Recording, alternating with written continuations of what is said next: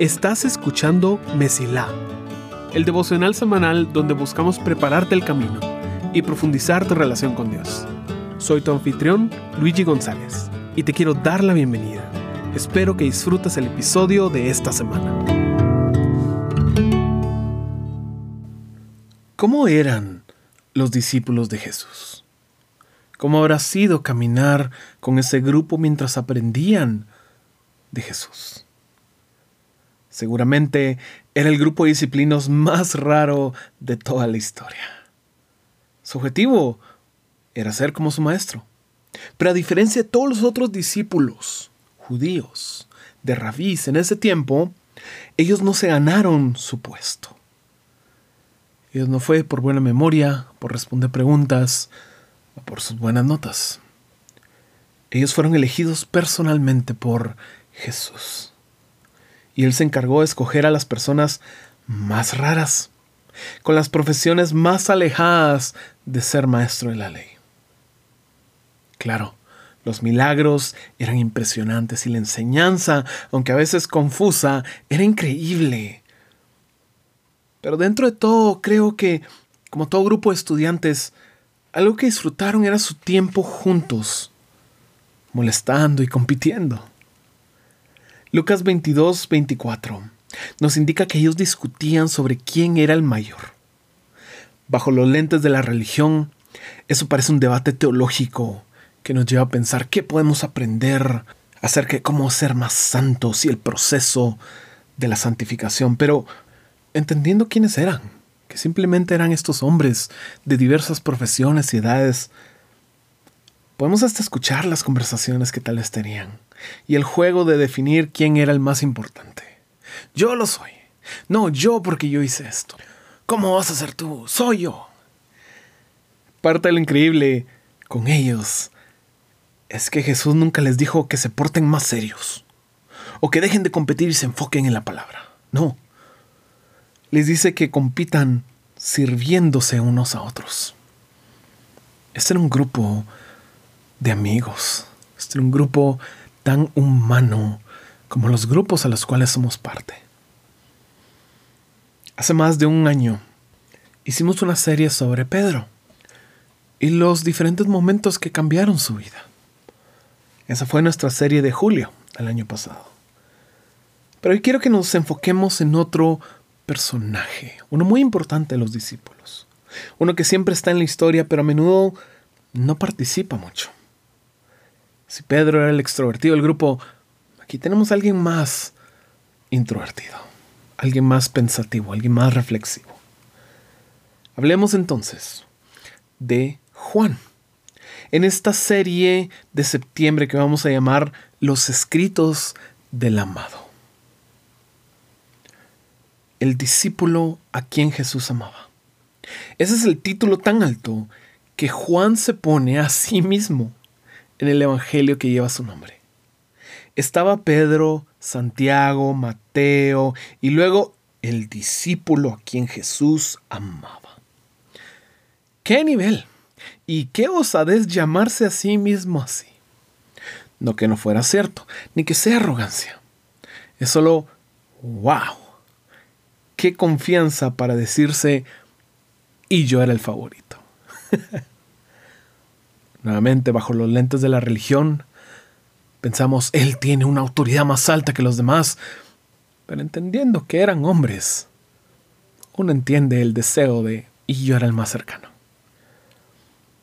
Juan puede parecer callado, pero tiene sus momentos que lo dejan a uno cuestionando su madurez. Por ejemplo, leamos este pasaje que escribió. Jesús acaba de resucitar y aparecérsele a María Magdalena y cuando ella va a decirle a Pedro y a Juan pasa lo siguiente. Corrió y se encontró con Simón Pedro y con el otro discípulo a quien Jesús amaba. Les dijo, sacaron de la tumba el cuerpo del Señor y no sabemos dónde lo pusieron. Pedro y el otro discípulo se dirigieron a la tumba. Ambos iban corriendo, pero el otro discípulo corrió más a prisa que Pedro y llegó primero a la tumba. Juan 20, 2 al 4. Sí, leíste bien. En medio del momento más importante de la historia de la humanidad y el triunfo de nuestro Salvador, Juan se siente en necesidad absoluta de decir, y yo le gané la carrera a Pedro. ¿Qué tipo?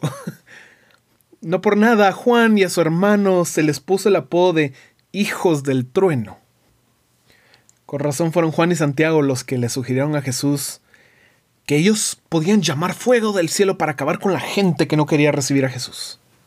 Juan, por favor, cálmate. Me encanta que tenemos la imagen de Pedro tan atrevido, impulsivo, y Juan tranquilo, recostado en Jesús en la cena. No, no, no, este hombre era cosa seria, dirían. Pero Jesús no lo rechazaba. Es más, Juan era parte del círculo más cercano de Jesús. Se le daba el privilegio de estar en lo más íntimo y los milagros más impresionantes. Sobre todo, se le dio la misión de escribir varios libros en la Biblia. Escribió sus experiencias con Jesús para los gentiles en el Evangelio de Juan. Luego escribió tres cartas y por último escribió el libro que contiene la profecía del fin de los tiempos, Apocalipsis. Podemos decir que se ocupó. Te hablo mucho de Juan como personaje, porque para entender lo que él escribió es necesario conocer su trasfondo. Este era un hombre que pensaba de forma muy profunda en las cosas. Y vamos a ver a lo largo de este mes que Dios lo inspiraba de formas que no lo hacía con otros, ni siquiera con sus otros discípulos. El primer lugar donde podemos ver esto es en el Evangelio de Juan. Como tal vez ya sabes, la Biblia es una colección de libros que tratan con historias, poesía o argumentos a través de los siglos. Pero al iniciar el Nuevo Testamento sucede algo muy interesante. En lugar de tener un solo libro que cuente la historia de Jesús, hay cuatro. Estos cuatro evangelios nos narran el tiempo de Jesús en la tierra del punto de vista de varias personas. Tenemos dos autores que estuvieron físicamente con Jesús siendo Mateo el recaudador de impuestos y Juan el que se proclamaba el favorito. Por otro lado, tenemos dos personas que hicieron investigación y en base a lo que encontraron, narraron la historia de Jesús, siendo Lucas y Marcos. Estos cuatro libros son increíbles y es de ahí que conocemos a Jesús. Pero algo tan interesante es que los primeros tres se parecen mucho, Mateo, Marcos y Lucas parecen seguir un orden muy parecido y comparten muchos detalles e ideas.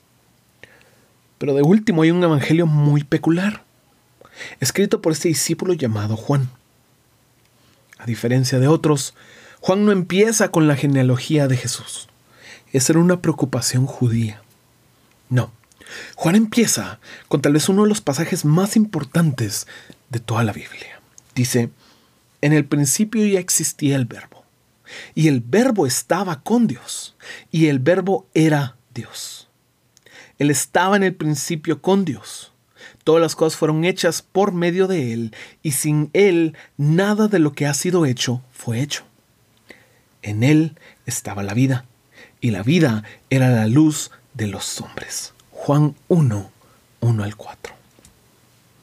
Juan empieza a hablar de este verbo, en griego logos, esta idea no estaba en el Antiguo Testamento, era una idea filosófica del tiempo.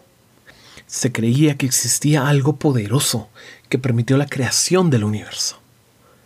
Los filósofos discutían y habían discutido por mucho tiempo sobre el logos, el verbo.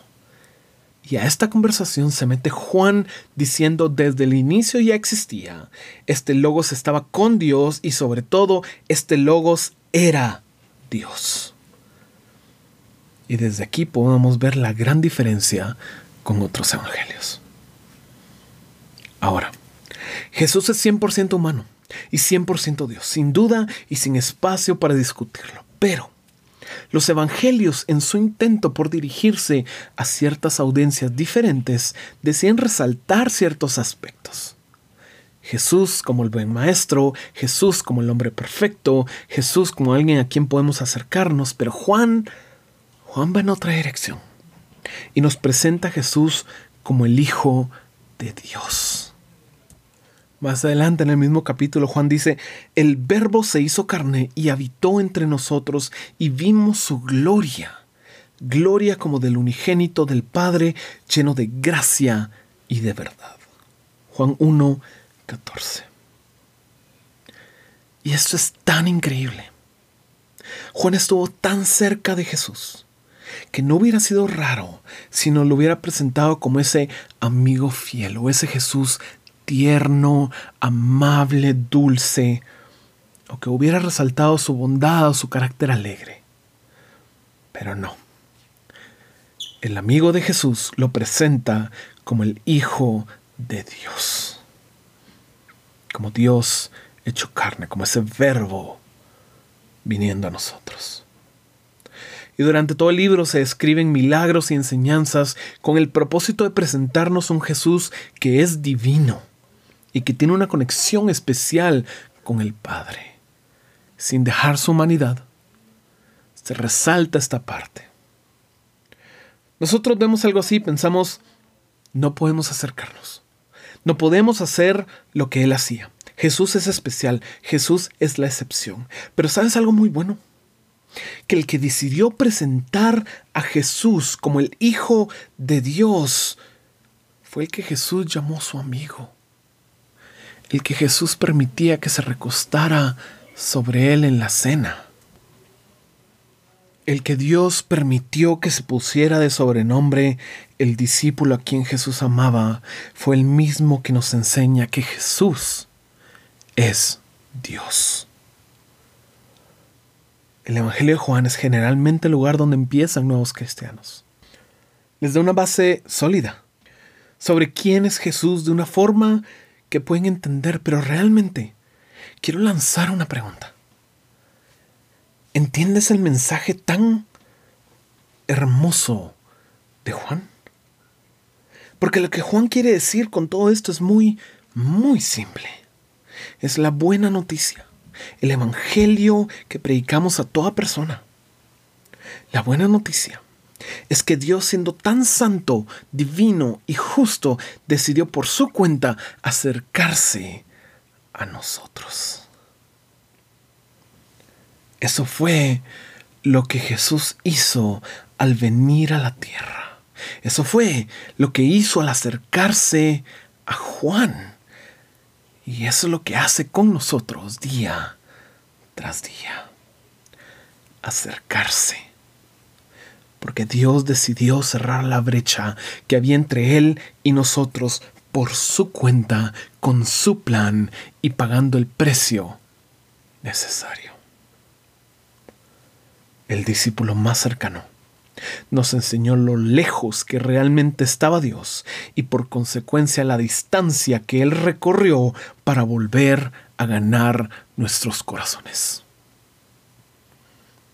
Ese es el Evangelio de Juan y es el inicio de lo que este discípulo llegó a escribir. Deseo que encuentres en este libro la cercanía que Dios busca de ti y que tu camino se mantenga siempre despejado. Gracias por escuchar. Si este episodio fue de bendición para ti, puedes ayudarnos a crecer al compartir el devocional en redes y enviándolo a las personas que sientes que necesitan escucharlo. Gracias por ser parte de Messi